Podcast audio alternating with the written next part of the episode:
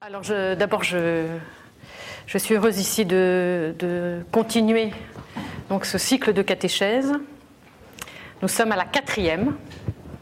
Donc nous avons eu trois catéchèses, deux sur les fêtes, les douze fêtes de l'année, et une euh, sur la généalogie du Christ dans, Saint Matthieu. Voilà. Et donc nous continuons euh, ce cycle de cinq catéchèses par cette quatrième catéchèse qui est davantage liée donc au, temps euh, liturgique qui s'annonce devant nous, dans lequel nous entrons demain, qui est donc le grand carême, mais qui, est, qui garde la spécificité que nous nous sommes donnée pendant ce cycle de cinq catéchèses, qui est euh, une réflexion biblique,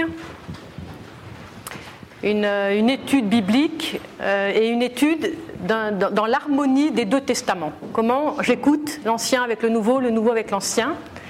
Et j'aime bien dire donc comment j'écoute la parole de Dieu, qui est une parole qui est une, en stéréo. Et que ça se, voilà, et que ça s'harmonise bien, parce que c'est pas toujours si simple. Et en plus, il y a des choses difficiles dans la parole de Dieu. Voilà. Alors, euh, la première chose donc euh, par rapport à ce temps qui s'ouvre devant nous, c'est euh, Adam. Adam, où es-tu? Donc la question c'est Adam, où es-tu?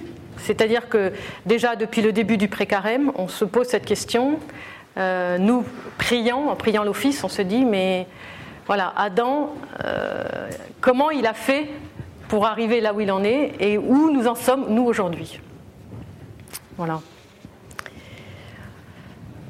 Euh, il ne faut pas oublier qu'au départ, le projet de Dieu, c'était vraiment qu'on soit dans le paradis, en communion avec lui, en communion avec euh, tous- nos frères, et qu'il y a eu euh, une catastrophe, on pourrait dire, cette première faute, cette faute primordiale, qui fait que nous en sommes là où nous en sommes aujourd'hui, dans le combat avec les passions et toutes ces difficultés-là.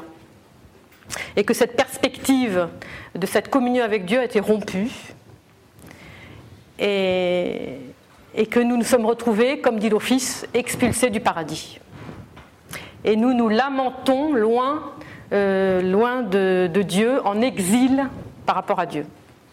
Alors pour se donner quelques, quelques petits extraits liturgiques comme ça, juste pour se remémorer ce qu'on a pu prier dans les semaines euh, depuis le début du triode, et pour dire aussi à quel point euh, la liturgie nous fait entrer dans cette consternation quand même. Peut-être nous n'en avons pas assez conscience et souvent je me dis, si ça se trouve, euh, l'Église, notre mère qui, qui nous éduque, qui est très pédagogue, elle, est en train de nous dire, n'oublie pas quand même euh, où tu es, quoi. Adam, où es-tu hein. Et voilà ce que nous dit l'Office, entre autres, hein, c'est des tout petits extraits. Le serpent malin qui m'infligea par la ruse les passions de l'âme m'exila du paradis. Mais toi, Sauveur, les mains clouées sur la croix, tu m'as ramené vers la hauteur de l'incorruptibilité. C'est ce que nous dirons donc aux, matines euh, de dimanche. Ce jour, nous faisons mémoire de l'exil d'Adam, la première créature, hors des délices du paradis. Dans ton indicible miséricorde, Christ notre Dieu, rends-nous dignes des délices du paradis. Seul tu aimes les hommes, aie pitié de nous. Donc on fait mémoire d'un exil et on demande à Dieu de nous rendre dignes. Donc vous voyez le mouvement.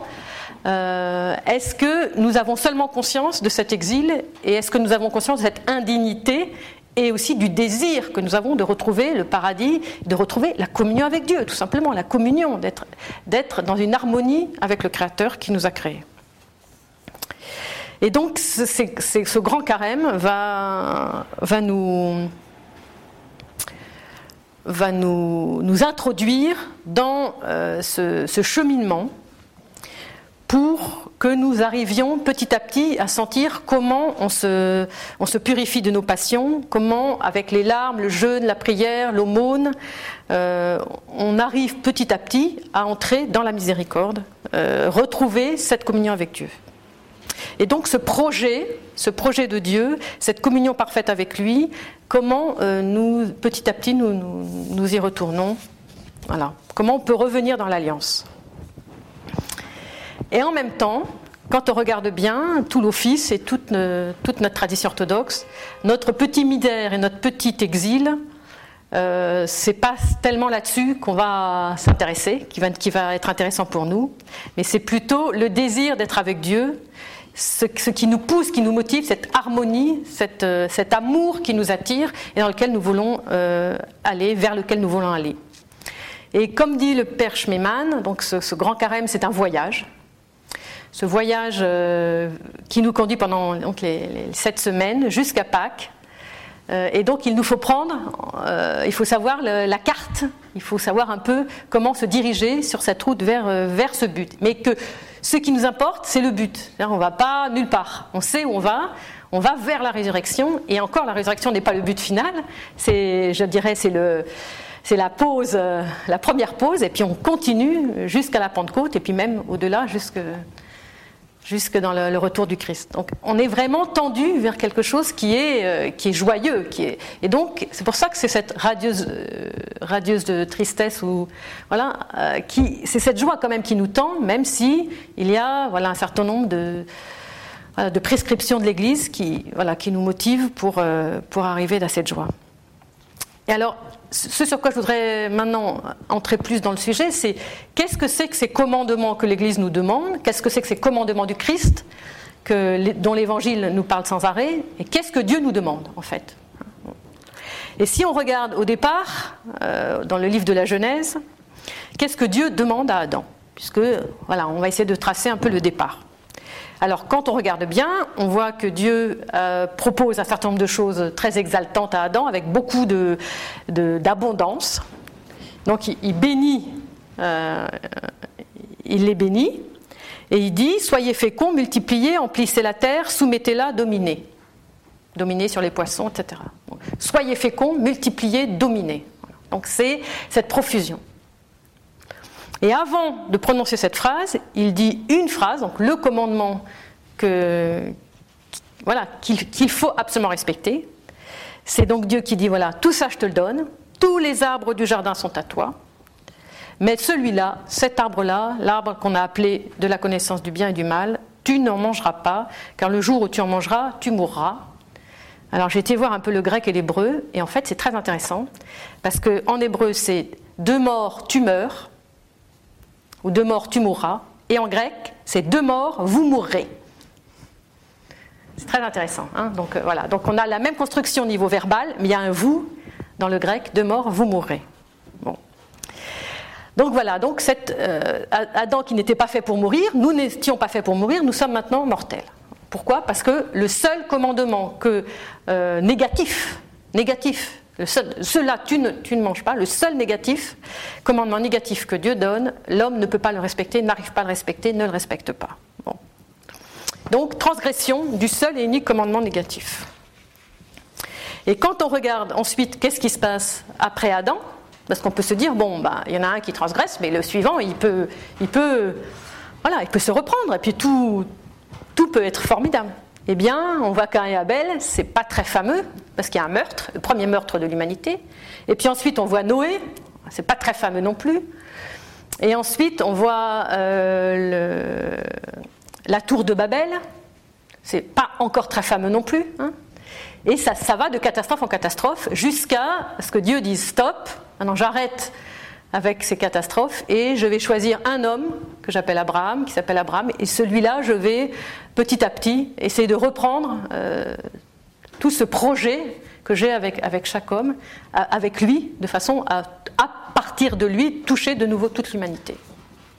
Donc ce qui est important, c'est de sentir que chaque homme, on peut redresser, mais qu'en fait, cette histoire, depuis le chapitre 1 de la Genèse jusqu'au chapitre 11, nous amène de catastrophe en catastrophe, toujours plus grande, parce que ça part de un homme et ça arrive jusqu'à un peuple tout entier, qui est le, peuple de la tour de Babel, qui est une immense, euh, euh, communauté d'hommes euh, qui est là et qui veut construire cette tour pour se prendre pour Dieu.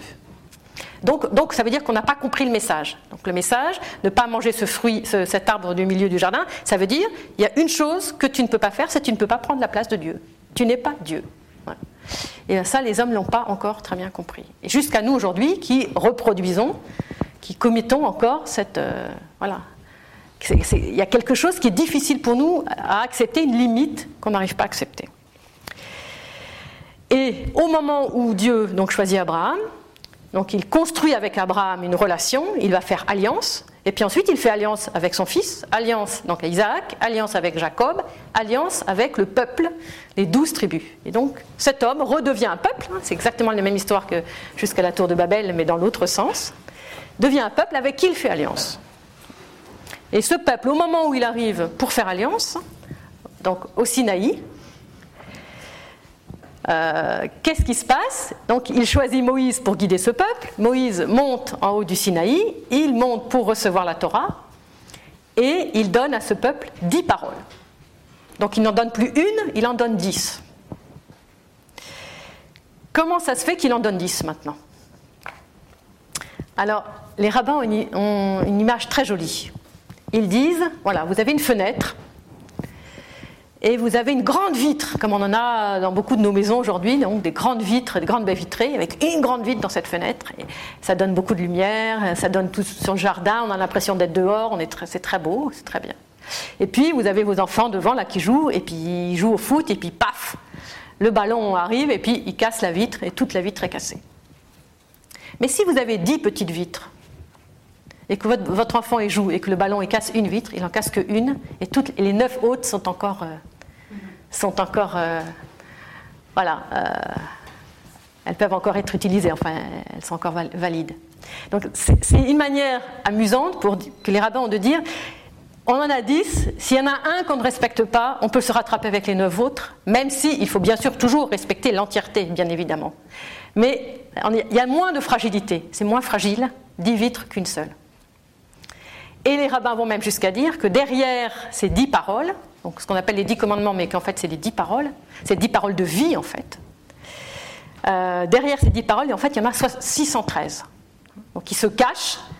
hein, alors ils ont une autre image, ils disent les, les dix paroles, c'est comme des grosses vagues. comme ça. Et derrière les grosses vagues, vous savez, il y a toujours des petites vagues qui se glissent dans la mer un peu agitée. Donc derrière les grosses vagues, il y en a des petites. Et les petites, c'est tous ces 613 commandements qui se glissent entre les dix paroles. Mais les dix paroles, c'est un peu comme le, voilà, le socle de, la charte d'alliance que Dieu fait avec son peuple. Alors vous savez aussi probablement, on peut le redire, que euh, ces, deux, tables, hein, ces deux tables sur lesquelles euh, Dieu va graver euh, ces dix paroles, sont pour les rabbins, et je pense que c'est important de le dire parce que Saint Paul le savait quand il fait son image entre le Christ et l'Église, ces deux tables sont pour les rabbins la ketouva, le contrat de mariage entre Dieu et son peuple. Le contrat de mariage. Et quand Saint Paul dit hein, faites cette même image entre le Christ et l'Église pour parler du mariage, de la sainteté, la grandeur du mariage et du grand mystère du mariage, vous voyez quel arrière-fond il a, lui, en tant que sémite. Il sait que Dieu fait alliance avec son peuple en lui donnant un contrat de mariage, c'est-à-dire un contrat d'amour, tout simplement. Et que donc ces dix paroles, quand on les appelle commandements, vous sentez que ça ne va pas très bien, parce que c'est un contrat de mariage. On est dans l'amour, on n'est pas, on n'est pas à l'armée. On n'est pas, on n'est pas dans des commandants d'armée. hein. Bon. Alors, maintenant, ce qu'il faut, c'est essayer de comprendre aussi que nous, quand nous lisons nos Bibles en français, et que nous avons tout le temps euh, euh, la loi de Dieu, la loi de Moïse, la loi, euh, observer les commandements de la loi, c'est un peu lourd ce mot loi. On sent que ça sonne pas très bien pour nous en français. Alors même si on, maintenant on a un peu l'habitude de- de- d'expliquer un peu ce mot, j'ai quand même envie d'y revenir pour plusieurs raisons et pour essayer d'affiner un tout petit peu dans nos oreilles. La première chose, c'est de dire d'abord que ce mot loi est la traduction française d'un mot grec, puisque nous avons la Septante, nous avons une Bible grecque, qui est le mot nomos. Et nomos lui-même est la traduction du mot Torah.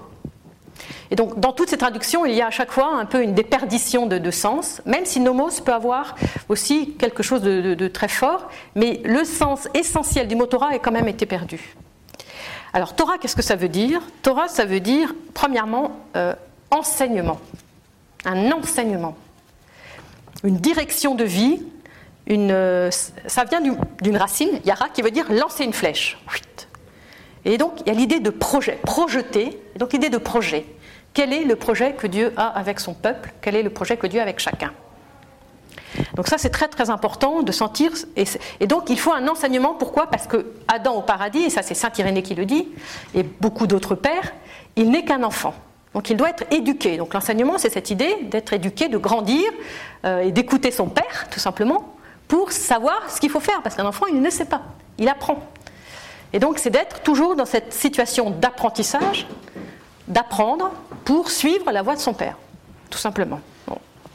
Donc la Torah, c'est cette idée-là, enseigner. Alors, nomos, et la Torah aussi, donc par extension, ça veut dire se conduire, puisqu'une fois qu'on a été enseigné, on sait se conduire. Euh, voilà, se conduire, faire un chemin, cheminer, avancer.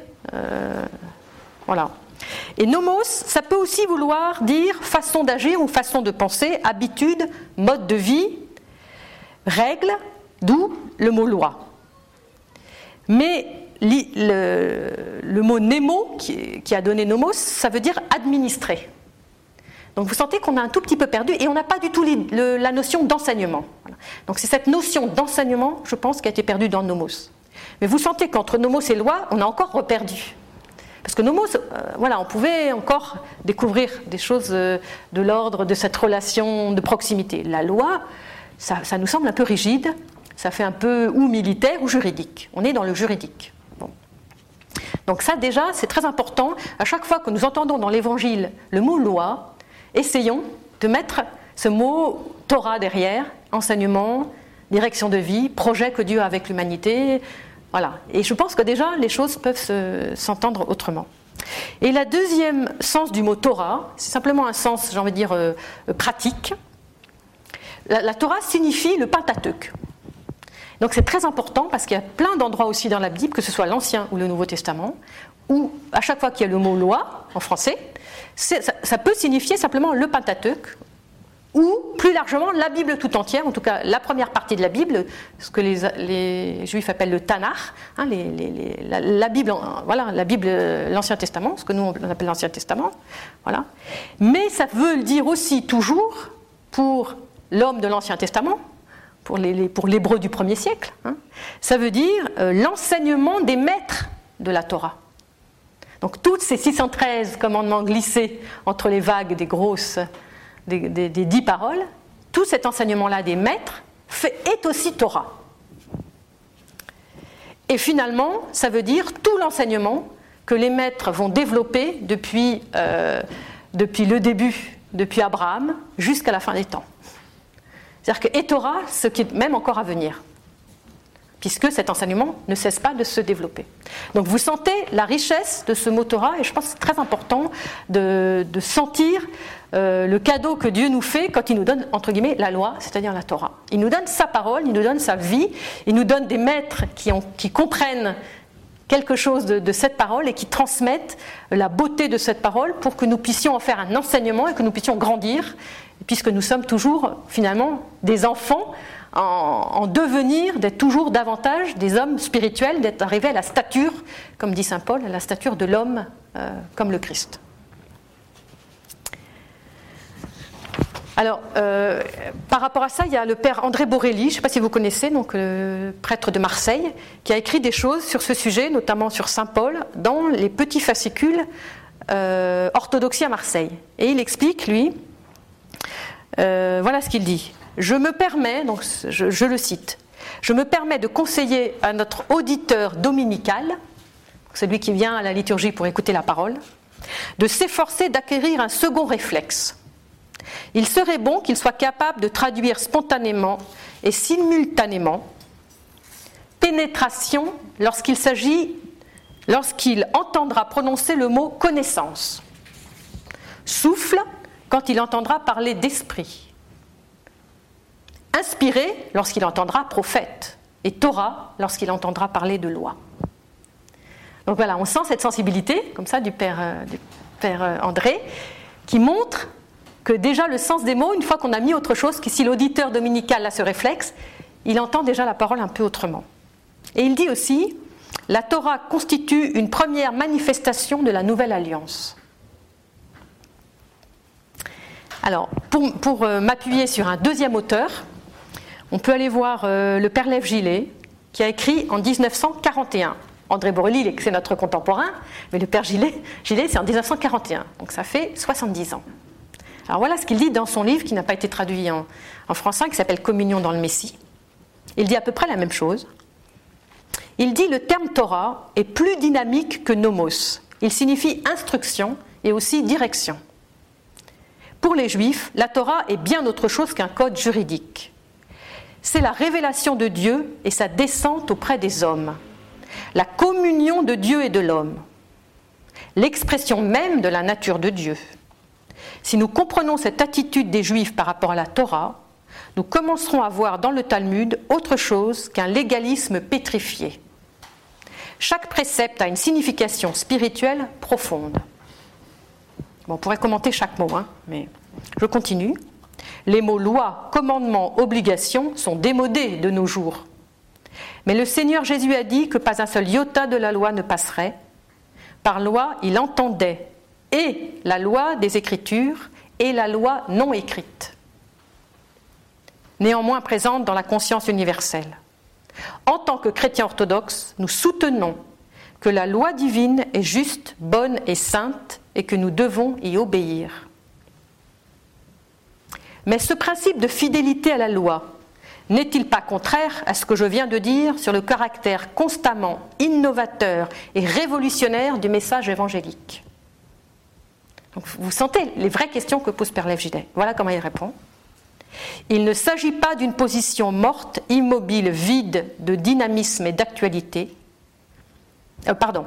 Ne s'agit-il pas d'une position morte, immobile, vide de dynamisme et d'actualité? Donc l'idée, c'est de dire, voilà, nous, cette loi, pour nous, elle est morte, elle est, immobile, elle est, vide. Est-ce que ça ne serait pas ça? Et il répond, à cela je réponds, il n'y a rien de plus dynamique, de plus vivant que la loi divine. C'est très profond. Donc on sent là le Père Lév qui a fait une vraie expérience de cette Torah, de cette parole de Dieu, qui vient habiter en lui comme du vivant, comme du vivant.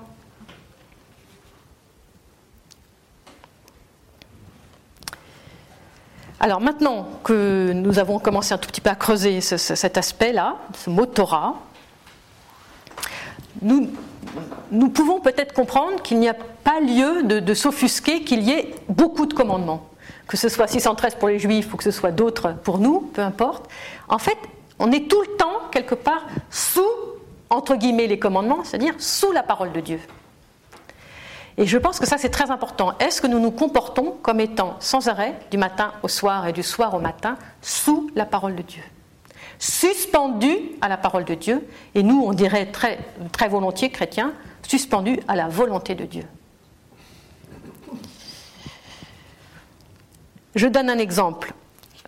Parfois, on peut, certains chez nous, euh, surtout en orthodoxie, on peut dire oui, euh, telle paroisse ou telle personne, c'est un peu tatillon, il respecte le carême comme ça, voilà, on ne peut pas faire ça. Euh, voilà, on peut avoir quelque chose un peu sentir, voilà, ça peut être un peu raide, un peu. Bon. Ou bien les règles de l'ordo, ou toutes sortes de règles qu'il y a chez nous, hein, qui peuvent, pour certains, sembler voilà, aussi désuètes que ce qu'on peut dire par rapport, par exemple, à l'Ancien Testament. Mais quand le Christ nous demande de ne pas présenter notre offrande à l'autel tant que notre frère a quelque chose contre nous, est-ce que nous observons cette loi? Donc vous, sentez, vous sentez que c'est facile de dire oui, ça, ça me. Hein. Mais si le reste, on ne le fait pas, c'est-à-dire le plus important. Et qu'est-ce qui fait qu'on ne fait pas le reste? C'est parce que ça ne regarde finalement que notre conscience, éventuellement notre père spirituel, et que donc il n'y a pas quelque chose d'extérieur. Quand il y a quelque chose d'extérieur, ben, on est bien obligé de le faire. Mais quand c'est tout dans l'intérieur, ben, personne ne peut vérifier. Personne ne peut savoir si demain, quand je vais aller à la liturgie, si mon frère a quelque chose contre moi. Si je ne dis rien à personne, personne ne sait. Donc vous sentez la responsabilité devant laquelle nous sommes pour observer les commandements du Christ.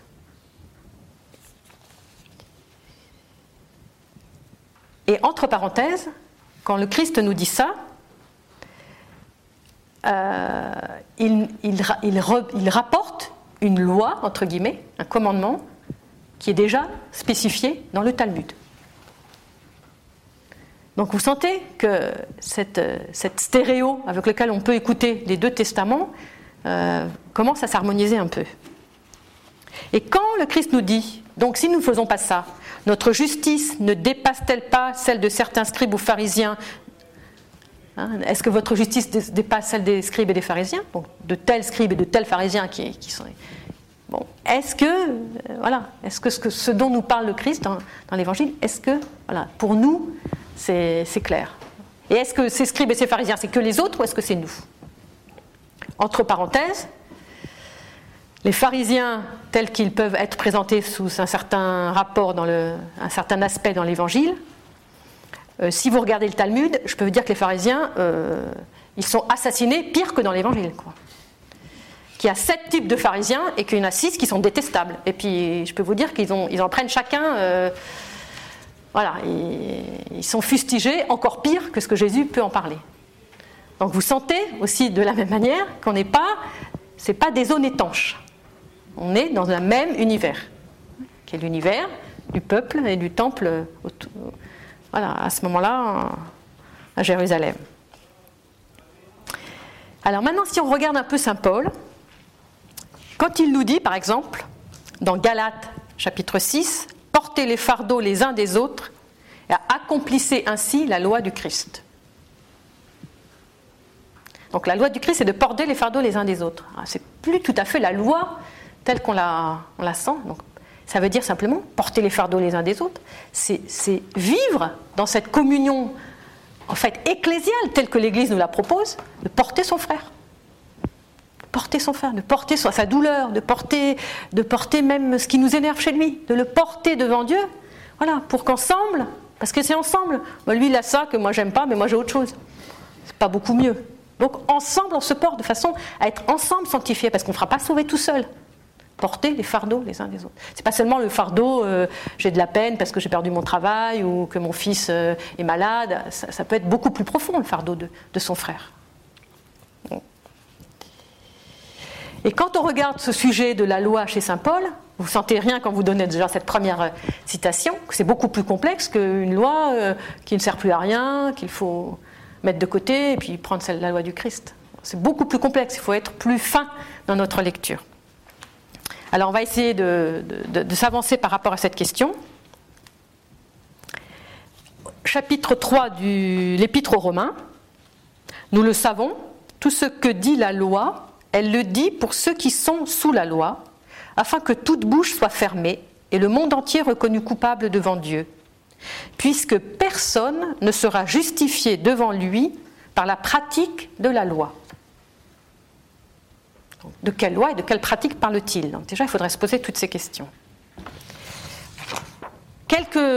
un chapitre précédent, chapitre 2, il dit, le même Saint Paul, dans la même épître aux Romains, ce ne sont pas les auditeurs de la loi qui seront justes devant Dieu, mais les observateurs de la loi qui seront justifiés.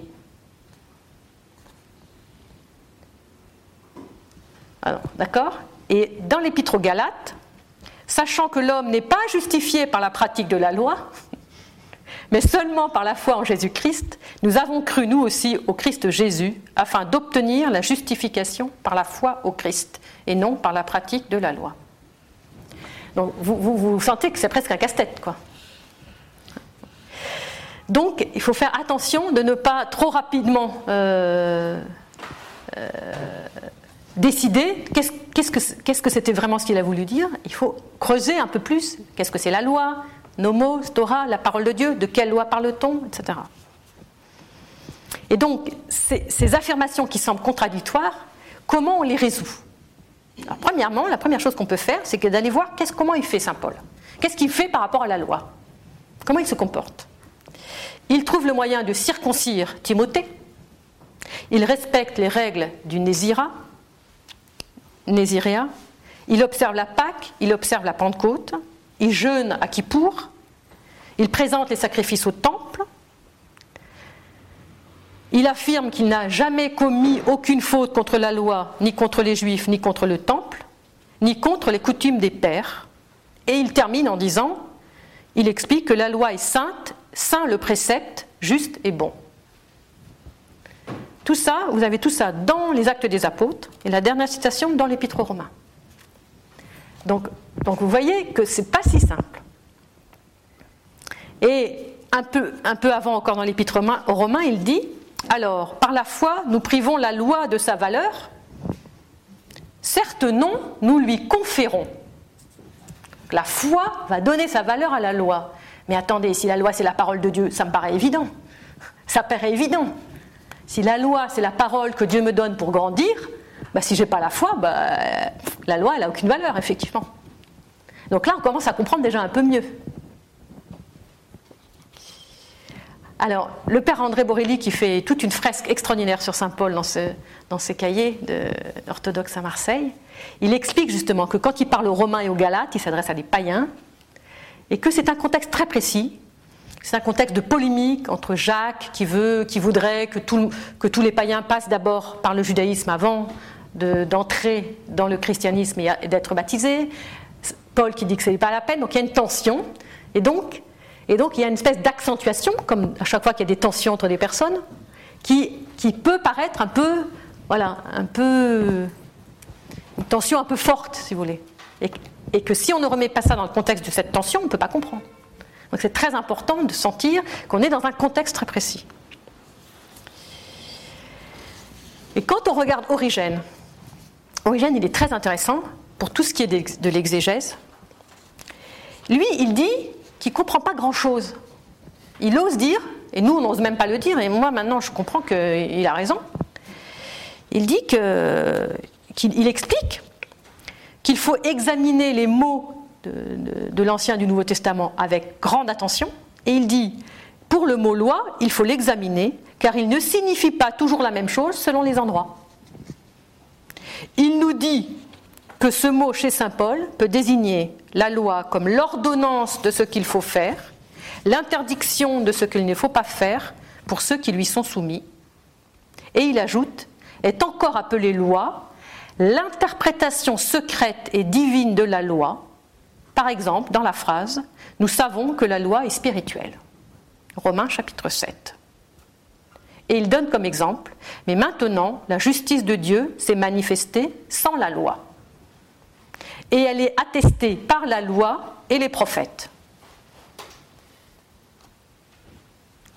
En conséquence, la justice de Dieu manifestée par Jésus-Christ n'a nullement été attestée par la loi de la nature, mais par la loi de Moïse et par les prophètes, accordée à l'esprit de la loi par le sens spirituel qui est en eux. Ça, on ne peut pas le comprendre si derrière le mot loi, on n'a pas ce mot parole, direction, enseignement, vie, vie en Dieu, tout simplement. On ne comprend rien à ça. Donc tâchons à chaque fois qu'on on regarde un peu Saint Paul qui est difficile, d'entrer voilà, dans, cette démarche-là, que Origène lui-même nous propose, parce qu'il dit ça ne veut pas toujours dire la même chose, même le même mot. Et voilà ce que dit maintenant Jean Chrysostome. Lui, il veut montrer, Jean Chrysostome, qu'il y a une parfaite harmonie entre l'ancienne loi et la nouvelle loi. Et il prend plusieurs exemples. Et voilà ce qu'il dit. Vous avez entendu qu'il a été dit, donc ça, c'est la loi qu'on a dans, dans le sermon sur la montagne, donc dans nos évangiles. Vous avez entendu qu'il a été dit, tu ne commettras pas l'adultère. Eh bien moi, je vous dis, quiconque regarde une femme pour la désirer a déjà commis dans son cœur l'adultère avec elle. Mais pourquoi le Seigneur rappelle-t-il l'ancienne loi au moment où il est sur le point d'en produire une nouvelle? C'est une question extraordinaire. C'est Jean Chrysostome. Donc vous sentez comment, euh, moi je m'intéresse beaucoup aux questions que les pères euh, portent par rapport au texte. Comment ils questionnent le texte. Et je me dis, si nous voulons être fidèles à leur enseignement, il nous faut poser les questions au texte comme eux. Parce qu'en fait, ils n'arrêtent pas de poser des questions. Et nous, on croit qu'on a les réponses, mais la preuve qu'on ne les a pas, c'est qu'on n'arrive même pas à reposer les mêmes questions. Donc comment ça se fait qu'il va chercher une loi ancienne alors qu'il en produit une nouvelle? Mais qu'est-ce que ça veut dire? Il n'a pas besoin. Le Christ en personne, Fils de Dieu. Écoutez bien ce que répond Chrysostome. C'est parce qu'il espère que par ce rapprochement, vous ne serez plus tenté d'opposer les deux lois. Voyez-vous la conjonction des deux lois, l'ancienne et la nouvelle, celle que Moïse a établie et celle que le Christ a introduite. Aussi dit-il, Voyez, je place ces deux lois en parallèle, jugez vous-même de leur parfaite harmonie.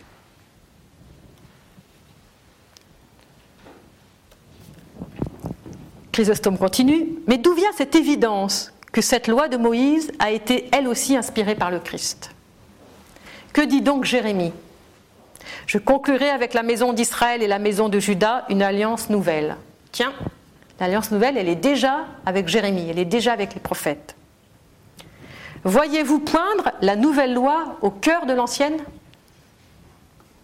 Et Chrysostome qui continue, en expliquant que Dieu fait alliance avec Noé, avec sa descendance, avec Abraham, avec Moïse, à qui il donne la Torah. Et de nouveau, il pose une question. Mais dites-moi, lorsque Jérémie disait Je conclurai avec la maison d'Israël une alliance nouvelle, non pas comme l'alliance que j'ai conclue avec leur père, de quel père parlait-il?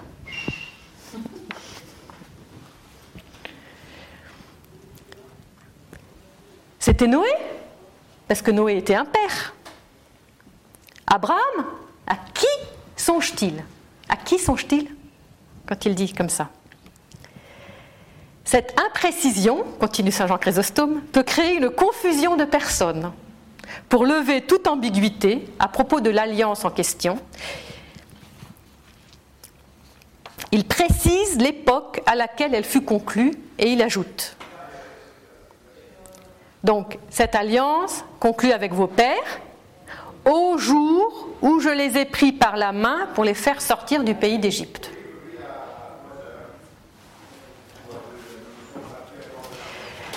Grâce à cette précision, au jour où par la main je les ai pris par la main pour les faire sortir du pays d'Égypte, grâce à cette précision, tout devient clair, dit Saint Jean Chrysostome. Rappelez-vous cette époque où vous mesuriez mieux la portée de la loi, donc toujours entendre entre guillemets, au jour où je les ai pris par la main pour les faire sortir du pays d'Égypte. Pourquoi évoque-t-il l'Exode? Pour nous montrer sa tendresse paternelle. Il ne les a pas fait sortir comme des esclaves. Il les a conduits comme un père le ferait avec un petit enfant. Il les fit sortir en les prenant par la main comme des fils libres et de sang noble, et non pas en leur ordonnant de marcher à l'arrière comme des serviteurs. Êtes-vous convaincu à présent de l'origine unique de ces deux testaments? C'est merveilleux. Quoi. Jean Chrysostome, donc on ne peut pas beaucoup se tromper quand même, hein. c'est un maître euh, d'une envergure euh, exceptionnelle. Hein. Irénée de Lyon, lui, Irénée, il explique que Dieu donne bien les mêmes commandements le Christ donne bien les mêmes commandements que ceux que le Seigneur enseigne au peuple par l'intermédiaire de Moïse, à savoir d'aimer Dieu de tout son cœur et son prochain comme soi-même. Donc il dit, il n'a rien donné de nouveau. Il a simplement renouvelé le même et unique commandement, puisque c'est le même Fils de Dieu qui a parlé à Moïse dans le buisson qui s'est fait chair. S'il était descendu d'auprès d'un autre Père, Jamais il n'aurait fait usage du premier et du plus grand commandement de la loi. Il se serait évertué de toute manière à en emporter un autre d'un plus grand. Et à ne pas faire usage de celui qui avait donné l'auteur de la loi. Paul dit aussi que la charité est l'accomplissement de la loi. Donc Irénée, voilà, il montre aussi que, cette nouveauté, c'est une nouveauté de l'intérieur. Ce n'est pas une nouveauté qui tombe comme ça de rien.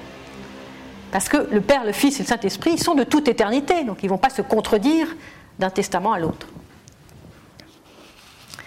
Et donc toute cette question, c'est que, et encore, j'ai fait un résumé de tout ce que j'ai pu trouver des pères, mais les pères sont très nombreux finalement euh, à, montrer cette unité des, des, testaments, unité de cette loi donnée à Moïse et la loi des commandements du Christ. Et je me suis dit, pourquoi c'est tellement difficile pour nous d'entendre cette continuité, d'entendre euh, les deux testaments ensemble, comme une unité. Et je me suis dit, peut-être c'est à cause de ce que l'on croit sur la façon dont vivent, ou ce que l'on entend, la façon de vivre de, des Juifs du temps de Jésus jusqu'à aujourd'hui. Comment eux, ils vivent ces commandements. Que c'est peut-être que leur manière un peu rubriciste, qu'on pourrait se reprocher aussi à nous-mêmes, voilà, on les regarde et on se dit, peut-être aussi eux, c'est un peu rubriciste. Et je suis allée voir qu'est-ce que les juifs disent eux-mêmes sur leur propre loi. Parce que finalement, nous, on peut dire des choses sur eux, mais si on n'écoute pas ce qu'eux-mêmes disent sur eux, on est forcément à côté. Voilà ce que dit Abraham Echel, qui est un grand maître du judaïsme, qui est mort il y a quelques années. Donc, euh, c'est un maître du XXe siècle, hein, on va dire. S'il est vrai que l'essence du judaïsme est d'être une exigence plutôt qu'un credo, et que la seule foi, et que par la seule foi, nous ne pouvons pas nous rapprocher de Dieu. Donc, si c'est vrai ça, donc, hein, donc il le pose bien, il est vrai aussi que la première exigence du judaïsme, c'est que nous ayons foi en Dieu, en la Torah et en Israël. Pourtant, certains actes rituels ne sont pas tenus pour valides si, personne, si la personne qui les accomplit n'a pas la foi. Par exemple, il est interdit de brûler ou de détruire de quelque manière le texte de l'écriture. Et cette règle ne s'applique que si le texte a été écrit par une personne consciente de son caractère sacré. Mais si c'est un incroyant qui a écrit un rouleau de la Torah, qu'il soit brûlé ainsi que les noms de Dieu qu'il contient. Donc vous vous rendez compte à quel point le précepte, il est appliqué avec intelligence. Donc ce qui compte, c'est est-ce que j'ai la foi Et c'est la foi qui donne la valeur au texte sacré, ce n'est pas le texte sacré en lui-même. C'est ce que dit Abraham Michel, hein. moi je ne fais que répéter ces paroles, je, je n'invente rien. Il donne un autre exemple, un prêtre qui ne croit pas au sacrifice du culte, qui dit dans son cœur que les sacrifices du temple ne sont que vanité, que le Seigneur ne les a pas ordonnés et que Moïse les a inventés, ne participe pas à la prêtrise. Donc ça, vous pouvez le trouver dans un livre euh, qui s'appelle Dieu en quête de l'homme. Dieu en quête de l'homme. En plus, déjà, eux, ils savent que c'est Dieu qui vient chercher l'homme. C'est pas l'homme qui, à bout de bras, euh, va trouver Dieu, même s'il a sa part. Donc, personne dans le judaïsme, finalement, ne dit que la loi, l'observance minutieuse et purement extérieure des commandements, et de tout ce qu'on appelle les mitzvot, hein, les commandements, c'est cela qui sauve l'homme. Personne ne le dit. Alors pourquoi le disons-nous? Au contraire, Abraham Echel dit que ceux qui disent cela sont les adversaires du judaïsme et blessent la vérité. J'ouvre les guillemets, toujours lui. La raison pour laquelle la Torah ordonne l'action juste, c'est la pureté de cœur, c'est que la pureté de cœur n'a pas de valeur sans une pratique correspondante. Donc ça c'est très important. La pureté de cœur n'a pas de valeur s'il n'y a pas une pratique qui va avec. C'est un peu nous ce que nous pouvons nous reprocher les uns aux autres. Tu, dis ça mais tu ne le vis pas, donc euh, ça n'a pas de valeur. Et nous aussi finalement, on estime que ça n'a pas de valeur si la personne n'est pas en adéquation totale avec ce qu'elle dit. Et si le Christ est notre maître, c'est ce qu'il n'y a pas euh, une poussière, un grain de poussière de différence entre son acte, sa parole et sa pensée, que tout est un en Christ, en Dieu. Et c'est à ça qu'on est appelé en fait, à une adéquation parfaite. Et la sainteté, c'est ça. L'homme, la Torah et l'orientation vers une fin par l'entremise d'une loi. Elle est à la fois vision et loi. L'homme, créé à l'image de Dieu, est appelé à recréer le monde à l'image de la vision de Dieu. L'acceptation de Dieu doit précéder l'acceptation des commandements. Car la loi n'a pas été instaurée en vue d'elle-même, mais en vue de Dieu. Quel est l'objectif ultime de l'observance, sinon la sensibilisation à l'esprit de celui, avec un grand C, dont les voix, dont les voix ont les mitzvot, les commandements, pour poteau indicateur. La tradition ne doit pas être observée en vue d'elle-même et en vue de Dieu. La loi ne doit pas devenir une idole, elle n'est qu'une partie de la Torah, non sa totalité. Nous vivons et mourrons pour Dieu plutôt que pour la loi. Moi, je pense qu'on peut se reconnaître dans, cette euh, affirmation-là. Et il continue à une, des phrases que je trouve extrêmement fortes, qui, méritent la peine vraiment euh, d'être portées à la connaissance de tous. Le judaïsme n'est donc pas synonyme de légalisme. Les règles de l'observance sont loi par la forme et amour en substance. La Torah contient à la fois la loi et l'amour. La loi est ce qui maintient le monde, l'amour ce qui le meut. La loi est le moyen mais non la fin, la voie mais non le but. L'un des buts est vous serez saints.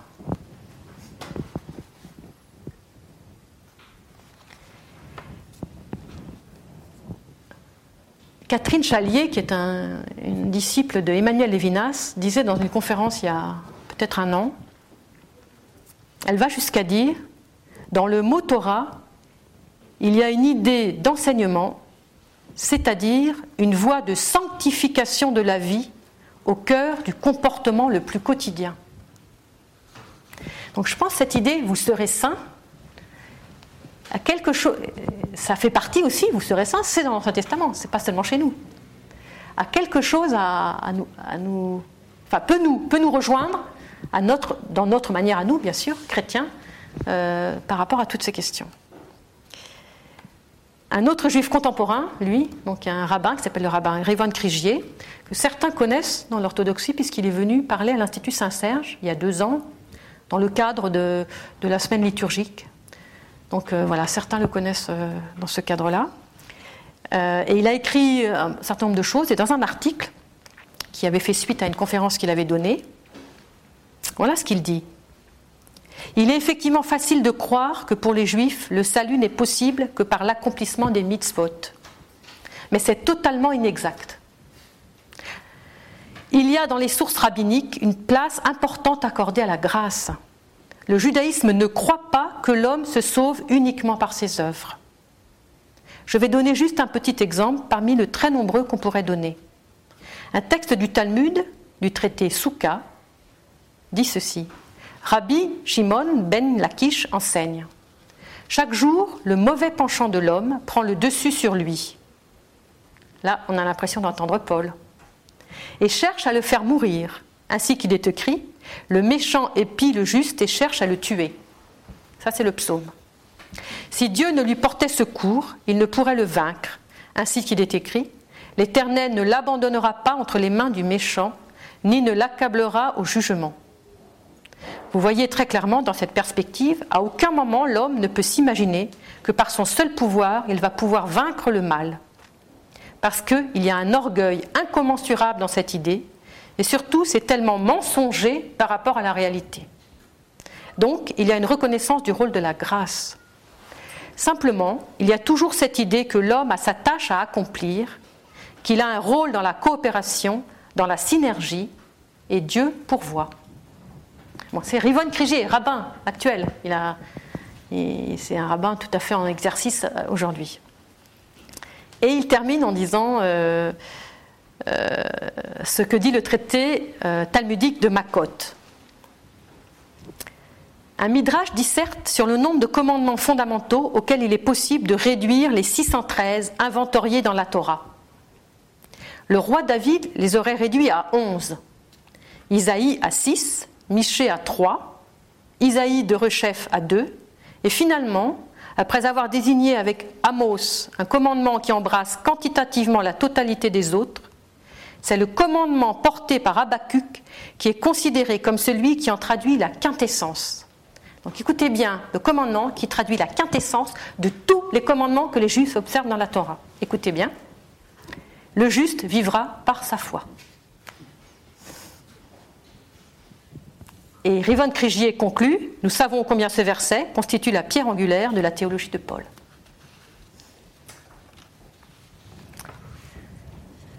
Je vais conclure parce que je pense que l'essentiel est dit.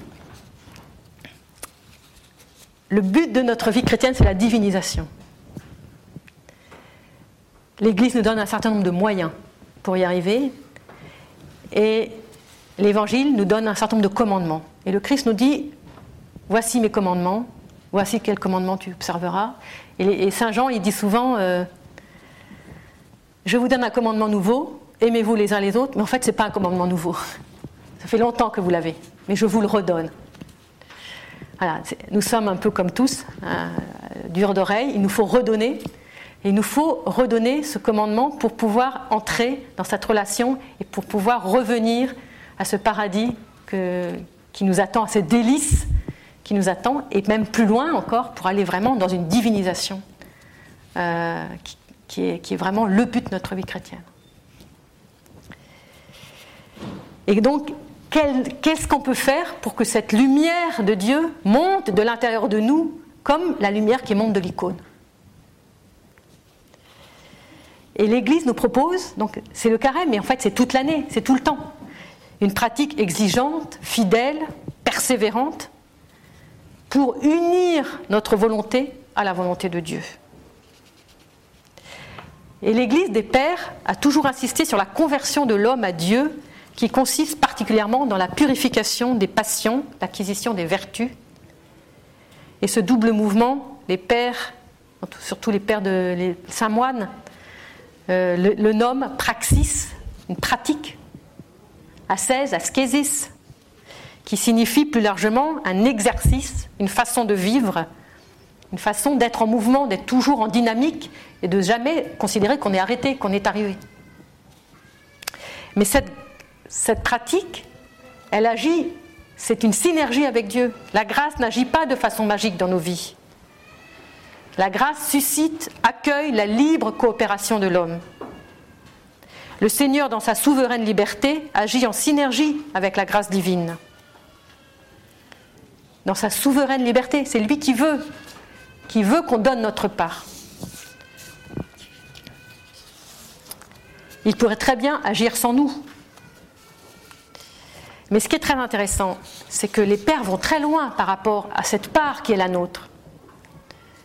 Saint Basile dit Allez, dit le Seigneur, enseignez toutes les nations, apprenez-leur, non pas à garder certains commandements en négligeant les autres, mais à garder tous ceux que je vous ai donnés. Il n'est donc pas possible, Saint Basile, hein, il n'est donc pas possible de faire notre salut sans accomplir toutes les œuvres que nous impose le Seigneur. Et il n'est pas sans danger de négliger quoi que ce soit de ce qui nous est prescrit. Saint Marc le moine, le baptême est parfait, mais il ne rend pas parfait celui qui ne met pas en pratique les commandements.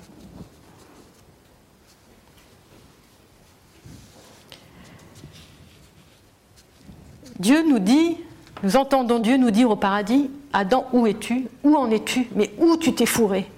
Où tu t'es fourré Mais dans quelle situation tu t'es mis, mon pauvre? Où en es-tu? Et quand on entend euh, Saint Paul qui souligne la, la primauté du précepte de l'amour qui amène à observer la loi, on comprend mieux. Pourquoi, dans la fête de la Sainte Rencontre, Jésus est désigné comme l'auteur de la loi qui accomplit parfaitement la loi? Donc, selon ce que nous disent nos pères, n'opposons pas l'action de Dieu et celle de l'homme. Notre retour aux délices du paradis, dans un premier temps, pour accéder ensuite au royaume après la résurrection universelle, ne se fera que si nous avons les yeux fixés sur lui, parce que c'est notre modèle. C'est l'homme parfait. Et par le saint baptême, nous avons tout ce qu'il nous faut, et par la grâce ecclésiale et par ces, temps liturgiques qui nous sont donnés, et c'est une bénédiction d'être remis toujours en face du projet de Dieu et de, là où on en est dans le projet de Dieu, chacun personnellement, que par le Saint Baptême, nous pouvons déjà entrer dans cette grâce et continuer euh, dans, dans, cette ascèse pour être toujours plus adéquat à la volonté de Dieu pour nous. Et nous pouvons comme ça aspirer aussi à devenir vraiment ses enfants par l'accomplissement des commandements de vie.